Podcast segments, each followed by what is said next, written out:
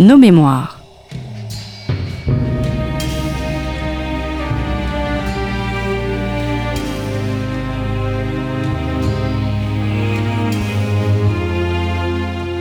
On retrouve Marie-Gwen Carichon. Bonjour à tous et bienvenue sur Storia Voce. Je vous rappelle que maintenant nous travaillons avec le magazine Histoire et Civilisation. N'hésitez pas à vous abonner via le site internet histoireetcivilisation.com. Nous sommes au printemps 1720 sur le port d'une ville florissante.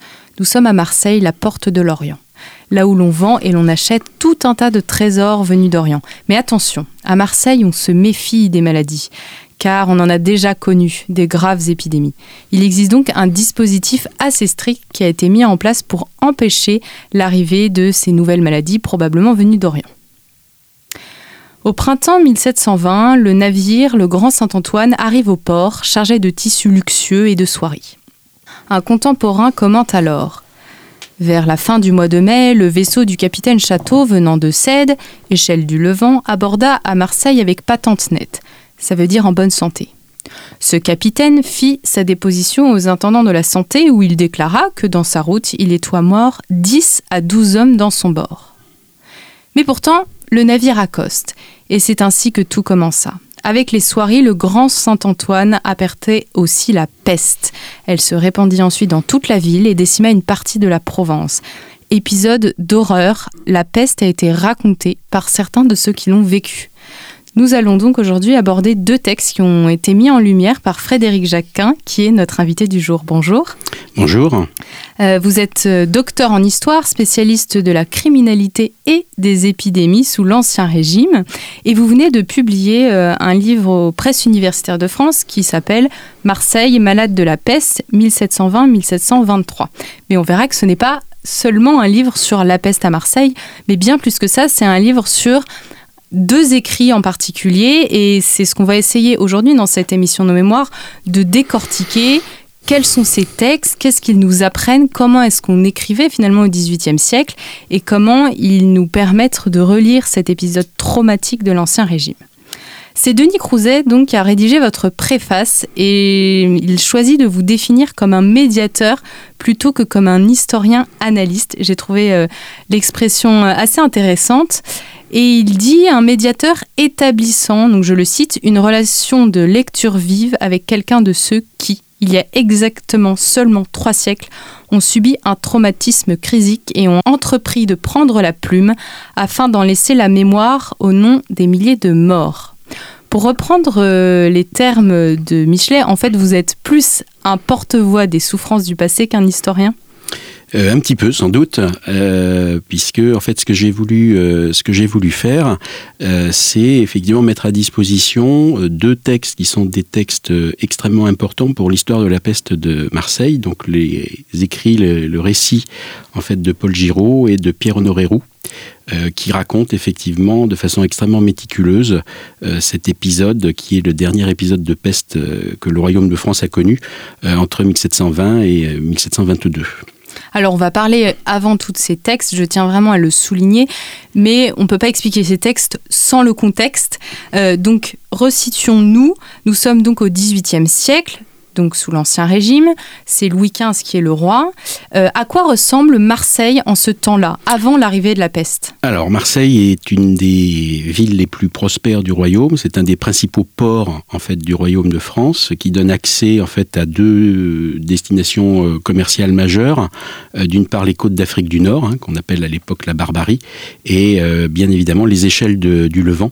Autrement dit, un certain nombre de villes côtières du bassin méditerranéen orientale euh, qui donne accès à un commerce euh, extrêmement euh, important et de produits de luxe.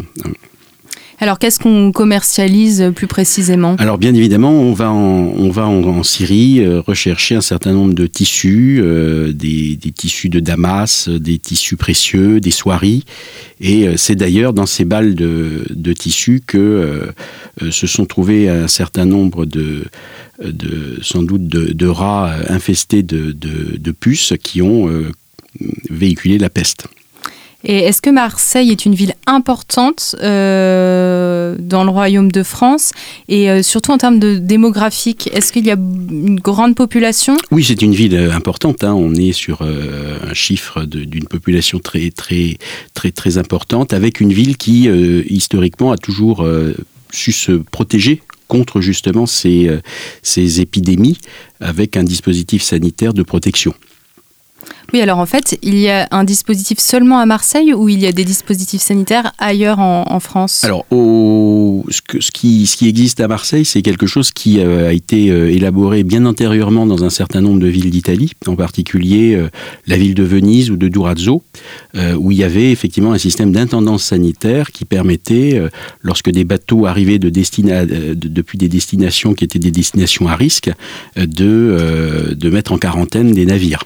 En fait, il y a donc à, Marseille ce dispositif existant avec une, une intendance sanitaire, des, des archipels qui sont les, archipels du Frioul, dans lesquels effectivement les bateaux étaient euh, euh, mis en quarantaine avant de pouvoir euh, débarquer leur cargaison. Parce qu'en en fait, euh, lorsque on vous lit notamment, vous le précisez dans une note de bas de page, euh, Marseille a connu beaucoup d'épidémies. Oui, oui, oui, oui. Les, épidémies de peste, elles sont récurrentes euh, à Marseille. Bon, c'est logique, hein, la, peste vient d'Orient. et il y en a eu au XVIe siècle, il y en a eu aussi au XVIIe siècle, hein, en particulier dans le tournant des années 1630, il y a eu régulièrement des épidémies. Alors, comment vous expliquez que euh, donc, euh, ce navire qui a porté euh, la peste, le Grand Saint-Antoine, ait pu entrer dans le port alors qu'il y avait quand même des malades, il y a eu des doutes? Pourquoi lui, on a un peu fait fi de ce dispositif sanitaire Alors, sur cette question-là, il y a eu finalement ce qu'on pourrait appeler aujourd'hui un scandale sanitaire, je dirais, puisque il est fort probable, c'est ce que rapporte la tradition historiographique sur la question, euh, une les échevins de Marseille, et en particulier un des échevins de Marseille, avait un intérêt financier dans euh, la part des cargaisons. Et donc, effectivement, les étapes euh, qui étaient les étapes normales de mise en quarantaine n'ont pas été respectées sur un bateau sur lequel, enfin, dans un bateau sur lequel on savait effectivement qu'il s'était passé des choses. C'est-à-dire que euh, euh, un certain nombre de morts se sont euh, manifestés et pour accélérer le déchargement du bateau et vendre les étoffes qui se trouvaient, enfin qui devaient être vendues en fait sur la foire de Beaucaire, eh bien on n'a pas respecté les étapes en fait qui étaient les étapes nécessaires au déchargement du bateau. Il est fort probable sans doute qu'il y ait eu des pressions exercées sur les intendants sanitaires pour euh, accélérer le déchargement du bateau. Alors comment se transmet la peste, cette peste-là en particulier Alors c'est de la peste bubonique hein, essentiellement, donc elle se transmet par piqûre de puce euh, qui provoque donc euh, une piqûre à partir de laquelle l'infection ensuite se, produit et engendre en règle générale un processus d'infection lié à une septicémie. Mais entre les hommes, la contagion Alors il peut y avoir une contagion entre les hommes quand la peste est pulmonaire. D'accord. Donc majoritairement à Marseille, euh, la peste a été plutôt bubonique d'après ce qu'on peut en lire des, récits. Il y a eu aussi quelques cas de transmission interhumaine, sans doute, dans le cadre de la peste pulmonaire. Donc c'est une histoire de puce en fait. C'est une histoire de puce, voilà. Le, vecteur, c'est la puce. Euh, bon, le processus a été découvert à la fin du 19e siècle. Hein, voilà. Donc à l'époque, euh, on pouvait lutter, mais de toute façon, tant qu'on n'avait pas compris euh, le processus. Euh, voilà, donc en fait, en revanche, évidemment, Marseille est une ville certes très prospère, mais une ville qui est très sale, comme beaucoup de villes sous l'Ancien Régime, et on vit au milieu des rats, des puces, des souris et, et autres petits insectes qui, effectivement, étaient régulièrement porteurs de, de maladies. Alors combien est-ce qu'il y a eu de morts à Marseille et aux alentours pendant ces deux vagues Puisque je précise qu'il y a eu deux vagues de peste, enfin d'épidémie, entre 1720 et 1723. Alors euh, pour la ville de Marseille, les estimations, c'est très certainement aux, alentours de 90 000 morts. Euh, sans doute, bon, c'est des estimations, hein, parce qu'on n'a pas un décompte, euh, on n'a pas un décompte précis. pour la peste de Provence, on est sur une estimation beaucoup plus importante, sans doute de plus de 200, 250 000 morts.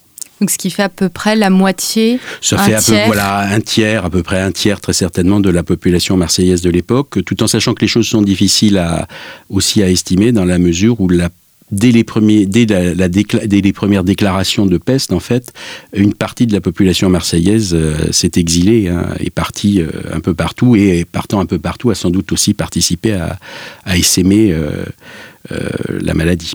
Est-ce qu'on a beaucoup d'écrits sur cet épisode de peste? Alors la peste de Marseille et la, grande peste de, Provence est une des pestes les mieux renseignées. Hein. on a un certain nombre d'écrits qui sont des écrits très complets euh, donc on a par exemple Jean-Baptiste Bertrand, hein, qui est un, chirurgien marseillais qui a fait une relation de la peste.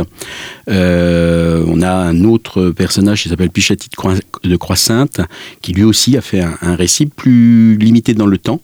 Et puis il y a ces deux, euh, il y a ces deux auteurs qui sont donc Paul Giraud et Pierre Honoré Roux, qui ont fait euh, un récit qui euh, est un, euh, qui ont fait deux récits qui sont les, les, deux récits les plus les plus complets sur l'histoire de la peste puisque ils racontent par le détail et de façon extrêmement méticuleuse l'histoire de cette peste de l'année donc 1720 jusqu'à la fin en 1722 avec en particulier pour spécificité de raconter l'épisode de rechute de la peste en 1722.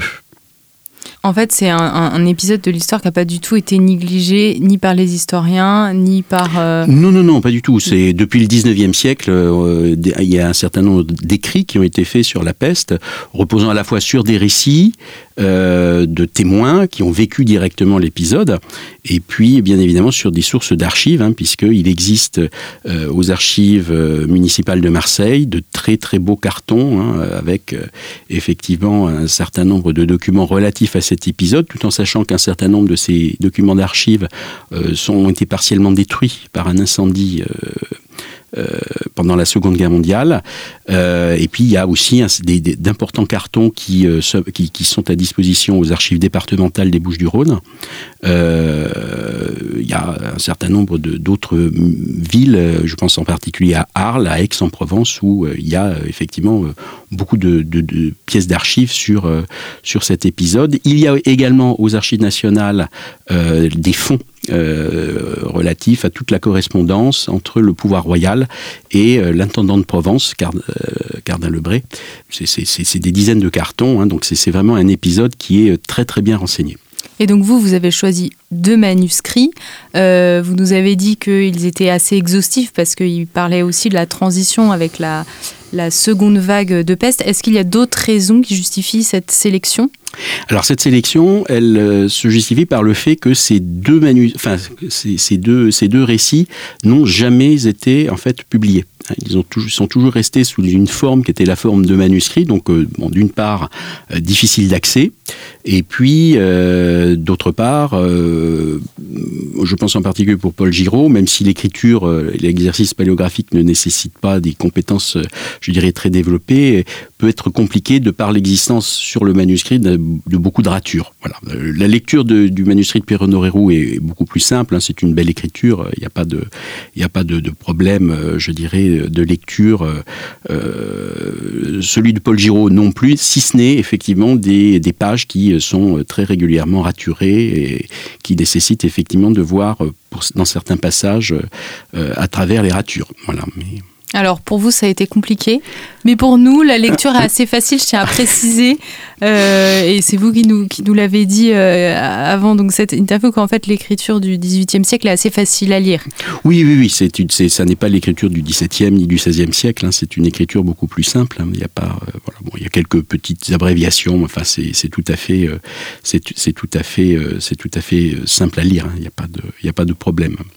Donc vous avez retranscrit tel quel ces manuscrits. Voilà, donc c'est un exercice qui est un exercice de transcription hein, qui euh, répond donc à, un exercice de, de, de copie hein, de, de, pages qui ont été écrites par ces deux témoins euh, de, cette peste marseillaise. Et où se trouvent donc ces deux manuscrits? Alors les deux manuscrits, donc le premier, celui de Paul Giroux, se trouve dans les fonds patrimoniaux de la bibliothèque de l'Alcazar à Marseille.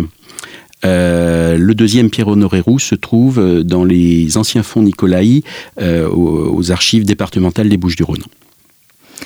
Est-ce que on sait pourquoi les auteurs ont choisi d'écrire ces événements? Quand on les lit, c'est quand même assez traumatisant. Enfin, on va en parler, mais c'est vraiment un moment d'horreur hein, pour ceux qui vivent cette peste. Pourquoi eux ont décidé de laisser une trace? Je précise que les deux auteurs ont vécu cette peste à Marseille. Alors effectivement, ces deux auteurs ont vécu euh, l'épisode de peste. Alors on peut peut-être parler aussi de leur profil. Hein. On a deux personnages très différents. Euh, Paul euh, Giraud, en fait, est un religieux. et Pierre Honoré Roux est issu d'une famille de commerçants. Et je pense que le, travail d'écriture en fait de cet événement euh, traumatique euh, est euh, né du besoin, sans doute, comme cela semble tout à fait compréhensible, de laisser une trace d'une expérience qui était une expérience exceptionnelle. La volonté de laisser un témoignage euh, alors bien évidemment, ce témoignage, euh, il a été, euh, il a été, il a été réalisé, écrit, en fait, bien après la peste de Marseille, hein, puisque je pense j'ai un petit peu travaillé sur, sur la base de quelques annotations qui se trouvent dans des marges du manuscrit de Paul Giraud. je pense qu'il a été écrit aux alentours de 1738-1740. C'est-à-dire de, à peu près 20 ans après euh, la fin de la peste de Marseille. Et euh, pour celui de Pierre-Honoré Roux, on a un texte qui a été écrit aux alentours de 1754. Est-ce que les deux auteurs parlent d'eux et de leur action pendant la peste de Marseille? Alors oui, euh, il y a euh, la spécificité des récits, hein, c'est euh, effectivement d'évoquer pour chacun ce qu'ils ont pu voir pendant cet épisode. Alors Paul Giraud, un des grands intérêts de son de son récit, c'est que il est au courant et il a toute une série d'informations sur la contamination du clergé. Euh, la contamination des, couvents, euh, des euh, messes clandestines qui ont été à l'origine d'une contamination dans le milieu des religieux. et donc effectivement, hein, on a régulièrement des informations qui viennent par sans doute un certain nombre de ces, euh, de ces, euh, de ces prêtres ou de prêtres qu'il connaît, d'informations de, de, gens qui ont été régulièrement contaminés à l'issue de messes clandestines qui étaient interdites par le pouvoir euh, pour éviter la contagion. Et il y a aussi quelques allusions, alors peu nombreuses, mais quand même chez Pierre Honoré Roux euh, de, la tristesse en fait et on le retrouve aussi chez Paul Giroud de la tristesse que provoque effectivement la, la destruction euh, euh, de la société de la ville de Marseille par l'épidémie. Si on parle du texte plus à proprement parler, à quoi ressemble celui de Paul Giraud Vous dites qu'il a été dans votre livre pas mal retravaillé en Alors, fait. Euh, en fait, le livre de Paul Giraud, il se présente sous une forme en fait qui est une forme. Il est intégré enfin dans un volume euh, composant euh, beaucoup d'écrits de, de, Paul Giraud. Et en fait, bon voilà, c'est 180 pages en fait de, documents qui sont des documents écrits à la main. Euh, les dix premières pages, en fait, sont des documents qui sont très très clairs, très nets. et à partir de la dixième ou treizième page, si mes souvenirs sont doit être treizième, on a un document qui est raturé. Alors, bien évidemment, il y a eu tout de suite euh, euh, un certain nombre d'interrogations sur la présence de ces ratures, euh, d'autant que sur ces ratures était très régulièrement, apparaissait très régulièrement une autre écriture qui n'était pas celle de Paul Giraud. et qui était une écriture un petit peu différente, avec une couleur aussi sur certains passages du, manuscrit, une couleur d'encre de rature un peu différente de celle de, celle de l'écriture de Paul Giraud. Euh, d'où effectivement ces interrogations et l'enquête que j'ai euh, que j'ai menée euh, pour essayer de voir un petit peu qui avait pu raturer ce texte. Et une, partie de ces ratures ne vient pas de Paul Giraud.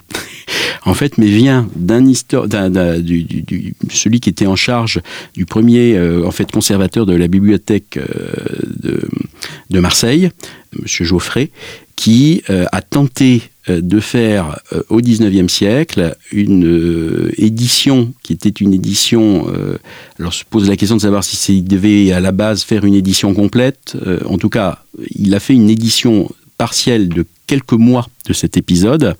Euh, et il a considéré l'original en fait comme un brouillon sur lequel il a raturé, sur lequel il a euh, euh, fait un certain nombre d'annotations, hein, notes du père Giraud, etc. Et voilà, le rapport au document et au respect du document ancien n'était pas le même au 19e siècle qu'aujourd'hui. Et donc il s'en est servi une sorte, comme, comme, une sorte un petit peu de, de brouillon. J'ai retrouvé dans le, le journal dans lequel il avait fait cette parution, cette édition partielle, le conservateur marseillais, effectivement, euh, son texte. Euh, qu'il a réécrit lui-même, hein. c'est-à-dire qu'il avait euh, également changé le temps des verbes, il avait modifié un certain nombre de, de, mots de vocabulaire pour le rendre plus moderne. Mais vous, vous avez voilà donc moi j'ai nettoyé. j'ai fait un travail un petit peu de si je puis dire de nettoyage du texte pour retrouver le texte qui est le plus original. Bon, j'espère avoir réussi l'exercice. Normalement, voilà.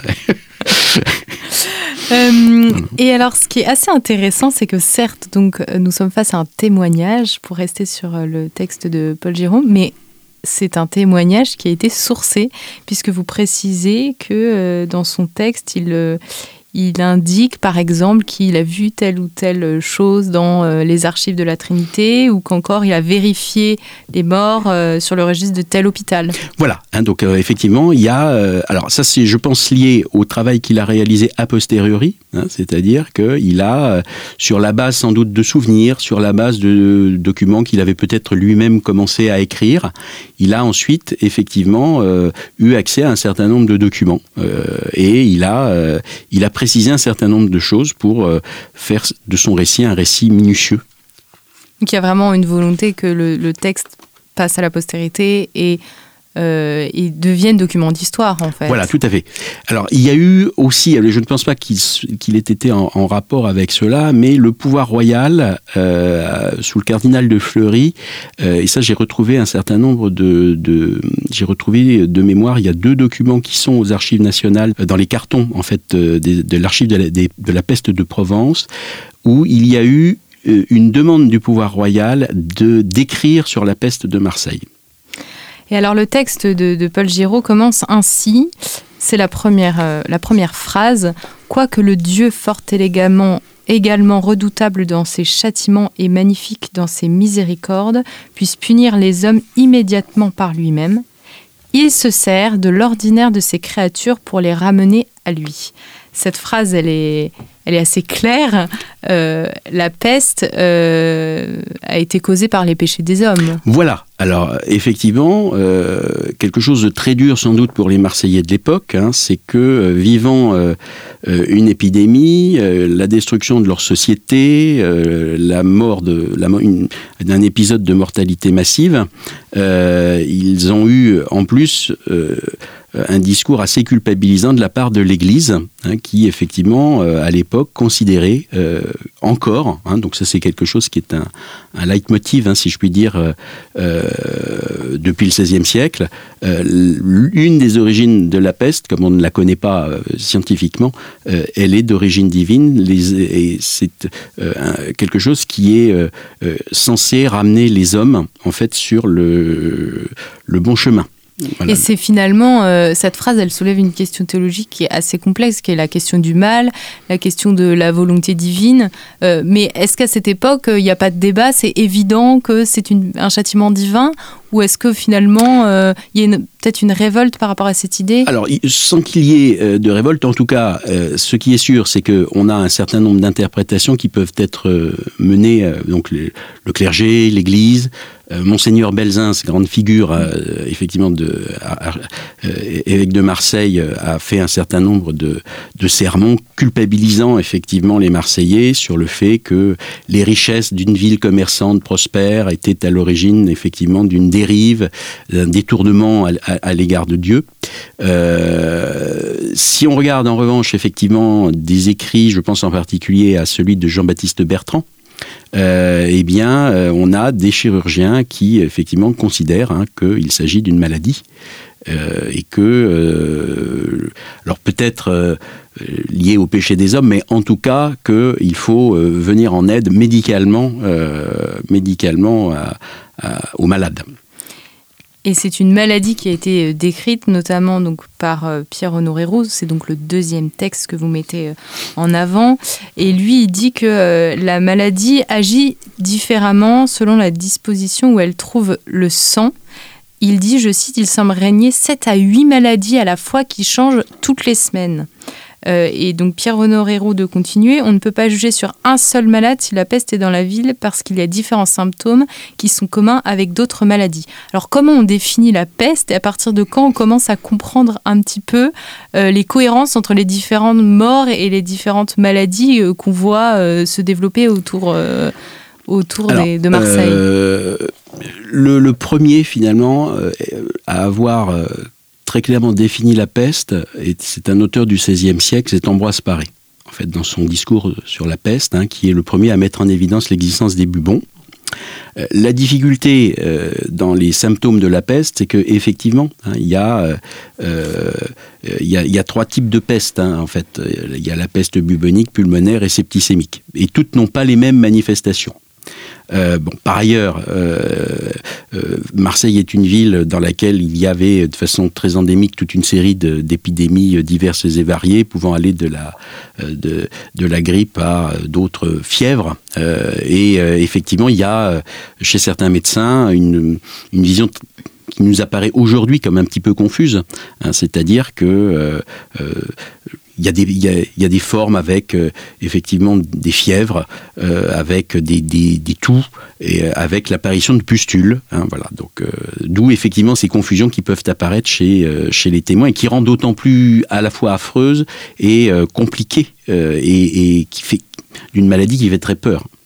Et puis, donc pour revenir au texte de Paul Géraud, lui il raconte la difficulté des médecins et des pouvoirs publics à nommer la maladie par son nom. Mais là, c'est pas forcément une question de difficulté à définir ou à comprendre la maladie, une espèce de mauvaise foi, comme si on la redoutait tellement qu'on préférait ne pas la nommer pour un petit peu euh, l'éloigner de la ville.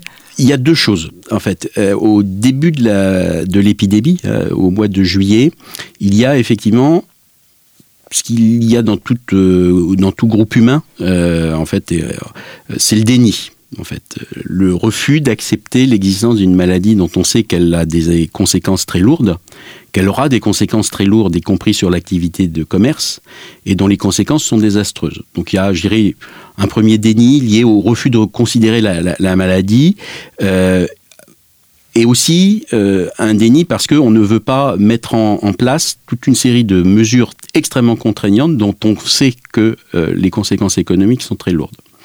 En revanche, il y a aussi un deuxième argument de type médical, c'est qu'on pensait euh, depuis le XVIe et le XVIIe siècle que un des facteurs de guérison de la peste, c'était de ne pas déranger les humeurs. Et que pour ne pas déranger les humeurs, il fallait en fait être très gai, très ne, pas stresser, ne pas ne pas ne pas entraver la, bonne humeur des habitants. Et c'est certains médecins, en fait, préconisaient, euh, euh, quand une épidémie de peste euh, se déroulait, d'ailleurs, le fait que l'on pouvait mettre sur certains carrefours des musiciens pour donner une bonne ambiance hein, et éviter effectivement des, des déséquilibres d'humeur. Et ce qui est intéressant, c'est que plus, plus loin, en revanche, donc Paul Géraud, a, lui, a l'air plus convaincu qu'il faut se confiner chez soi. Il dit au sujet de la seconde vague de, de peste que si elle ne se communiquait pas si facilement qu'en 1720, c'était bien moins parce que le venin de la peste étoit affaibli que parce qu'on avait d'abord empêché la communication et que chacun se tint sur ses gardes. On change de stratégie alors, on change de stratégie parce que la peste de Marseille, en permanence, la question qui est posée, c'est la question de la contagion. Hein, il y a plusieurs écoles.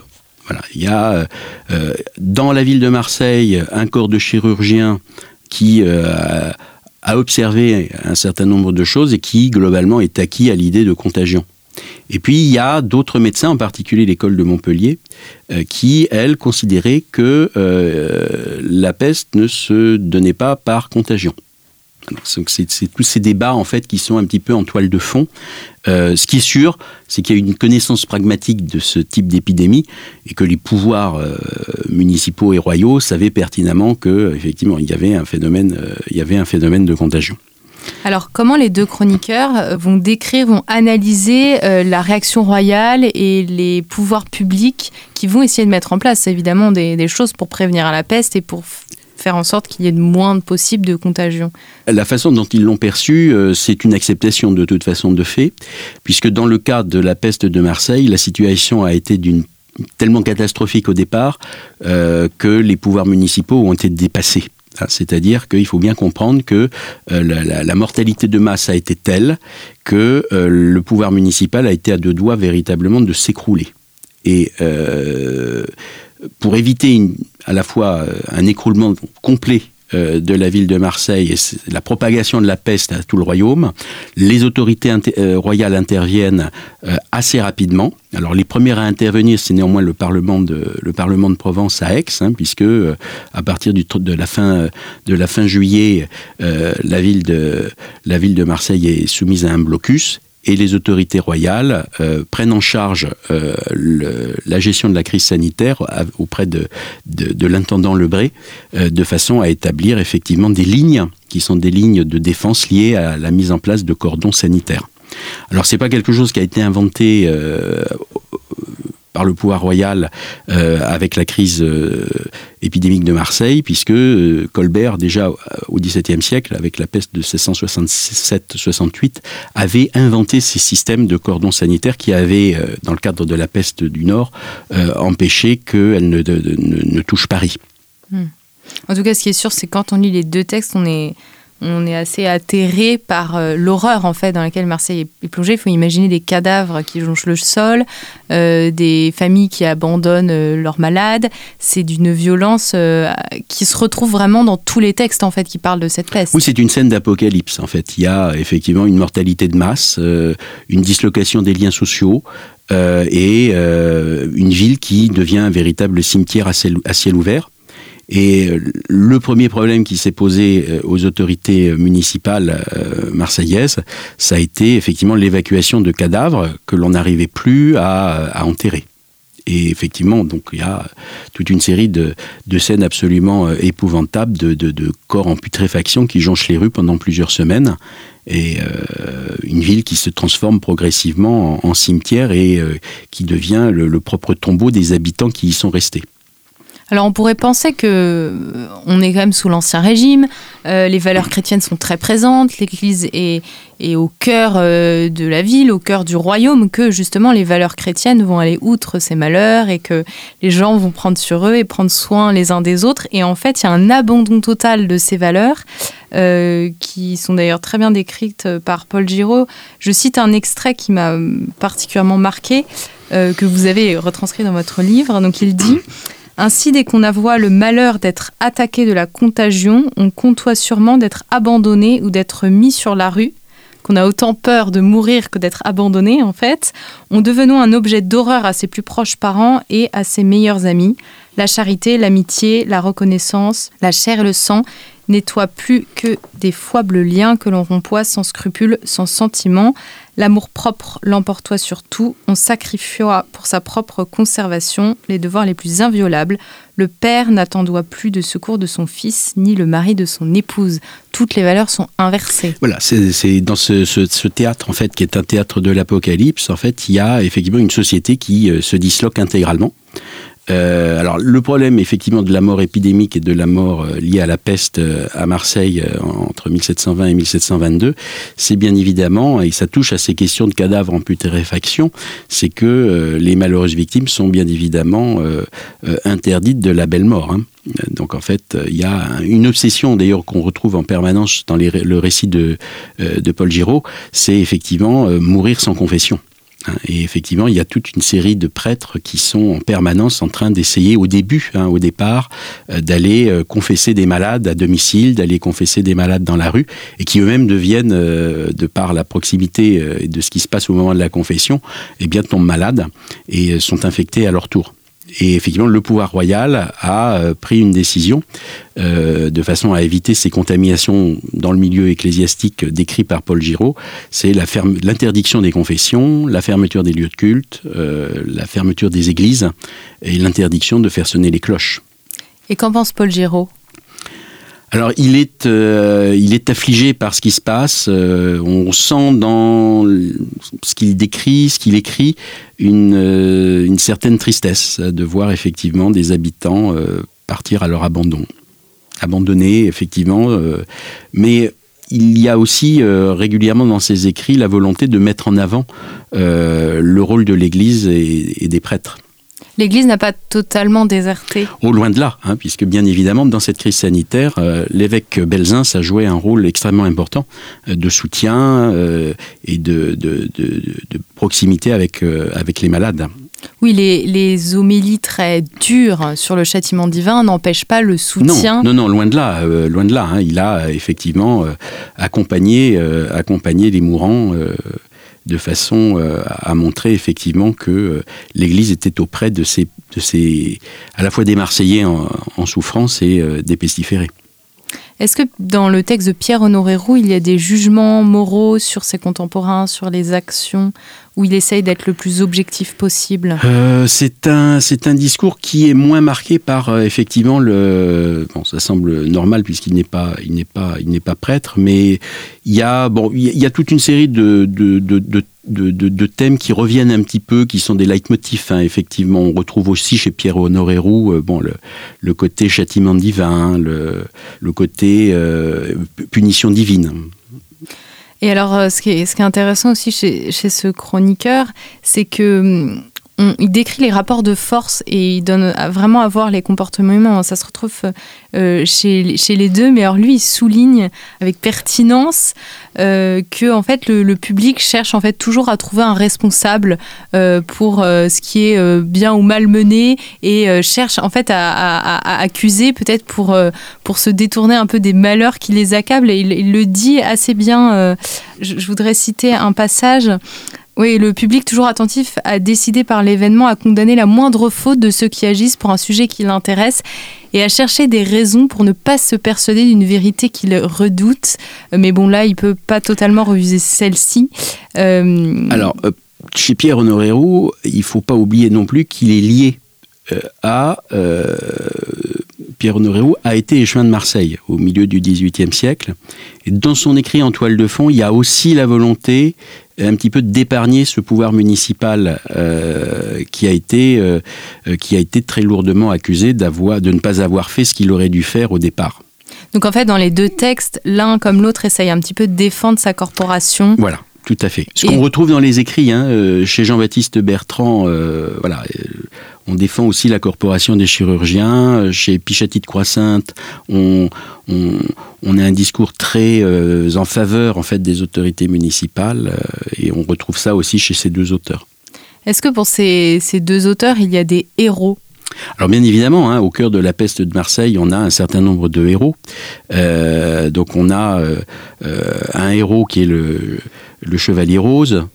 donc c'est celui qui effectivement euh, héros euh, laïque en quelque sorte qui euh, a procédé au, des déblaiements massifs de cadavres sur la place de la Tourette et la place de Lynch, qui a utilisé donc des, des, forçats pour le faire et faire évacuer la place de cadavres qui étaient en train en, pleine putréfaction et qui commençaient vraiment à poser un problème sanitaire lourd. Et puis il y a effectivement l'autre grande figure de la peste marseillaise, c'est monseigneur Belzins, hein, donc effectivement euh, euh, qui représente l'Église euh, et qui a accompagné spirituellement Marseille.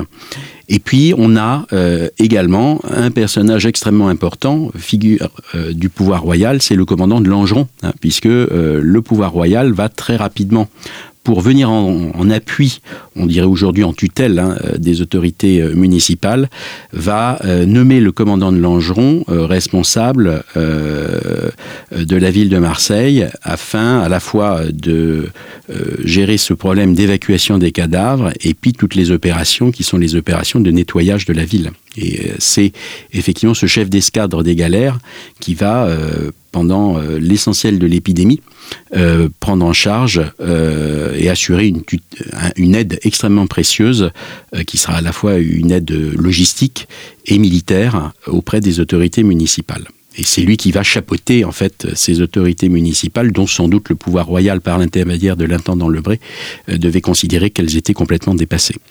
Oui, vous parlez de, de forçats qui sont employés de force pour retirer les cadavres dans les rues, parce que même les familles n'osaient pas toucher les cadavres. Et ce que les auteurs expliquent, ce que vous mettez en lumière, c'est qu'ils tiraient avec une corde pour être le plus loin possible du cadavre.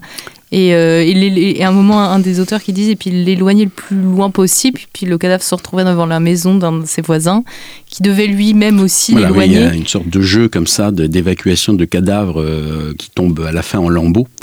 Euh, ça, c'est vraiment le problème majeur du début de l'épidémie, c'est la gestion des cadavres. Le, le, commandant Langeron permettra effectivement de, de, creuser euh, des fosses, euh, des fosses communes, hein, pour euh, essayer un petit peu de faire disparaître ces cadavres qui étaient gisant en pleine rue par centaines. Hein. Qu'est devenu le capitaine du Grand Saint-Antoine? Alors le capitaine du Grand Saint-Antoine, pendant toute l'épidémie, est interné en fait au château d'If.